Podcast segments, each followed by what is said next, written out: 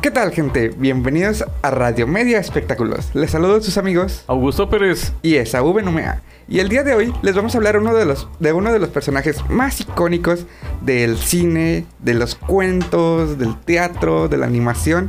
Nos referimos a Pinocho, que este fin de semana se ha convertido en el principal porque ha estrenado su nueva versión en la plataforma de Disney Plus, protagonizada por Tom Hanks y Benjamin Ainsworth como Pinocho. Este filme fue creado en 1881 por Carlo Collodi, bajo la forma en un folletín conocida como El Diario de los Niños. Pero, ¿ustedes creerían si les dijera que Pinocho no fue destinado solamente para entretener, sino que tenía un simbolismo más oculto, más curiosidades que nuestro compañero Augusto nos va a platicar? Sí, de hecho, eh, hubo varios cuentos en las épocas de 1800 que se trataba más que todo de concientizar a los niños. Lejos de que fueran cuentos entretenidos, eran cuentos de terror. Eh, tal caso como Hansel y Gretel, eh, Caperucita, La Cenicienta, que eran cuentos que lejos que de entretener y hacer reír a los niños, era más para hacerlos entrar en razón de las cosas que podían y que no podían hacer. Eh, y bueno, este, lo que trataban era tratar de, educar a los niños, ¿no? Wow, o sea, sí, la verdad, es una cultura completamente diferente. Porque si tú te imaginas un cuento que es para niños, te lo imaginas con el fin de entretenerlos, o sea, para que pasen un rato agradable.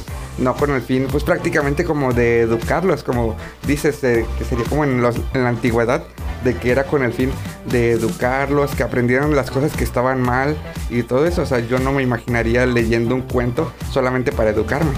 Así es, pues de hecho uno de los... Eh, una muestra de lo crudo y violento que puede ser el cuento es que en una ocasión Pinocho está apoyando sus pies en un brasero y se le empiezan a quemar los pies mientras está dormido.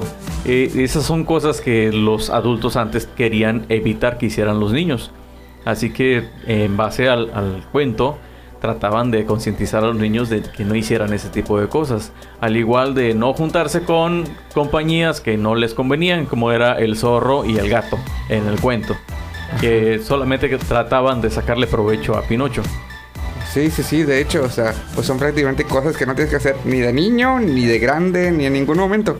Eh, pues yo me pongo a pensar, ¿por qué vas a querer subir los pies a un brasero por mayor comodidad que puedas tener? Para eso no están diseñados. ¿Por qué te vas a querer juntar con gente que no te hace bien? Pura gente tóxica. No, pues para nada. Pero pues al fin y al cabo eran otros tiempos. O sea, la verdad yo no comprendo pues cómo funcionaba en los años hace unos 20 años, pero pues tú dejando de eso, eso fue hace ya 140 años, o sea, ya, Así es. llovió. Y bueno, ahora Disney ha remasterizado mucho el cuento. Eh, por ejemplo, Pinocho, perdón, Gepetto, en sus orígenes era un carpintero pobre.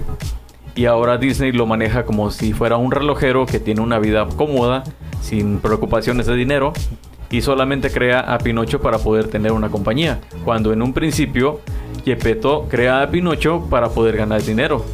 Wow, qué loco. O sea, pues sí, te, como te digo, ustedes, miren, ustedes público sean los que comparen. Vayan en este momento a la plataforma de Disney Plus y busquen ahí Pinocho y escríbanos en los comentarios cómo les pareció este nuevo remake, si lo volverían a ver. Mientras tanto, nosotros nos vamos aquí a una pausa en Radio Media Espectáculos.